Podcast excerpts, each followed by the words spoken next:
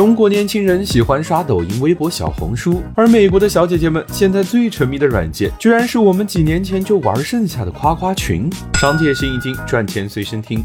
这个让年轻人商业互吹的 App，每天增长十万新用户，包打 Twitter、Instagram。它的玩法很简单，只要填写学校信息，就可以和同学们添加好友，通过匿名问卷让同学们之间互相评价。而系统提供的问题基本上都是积极正面的，比如你觉得谁是校花？怎么办？谁最帅？答案选项都已经是添加的好友，即使你的列表里只有黄渤、宝强和徐志胜，也得从里面选出一个心动男神。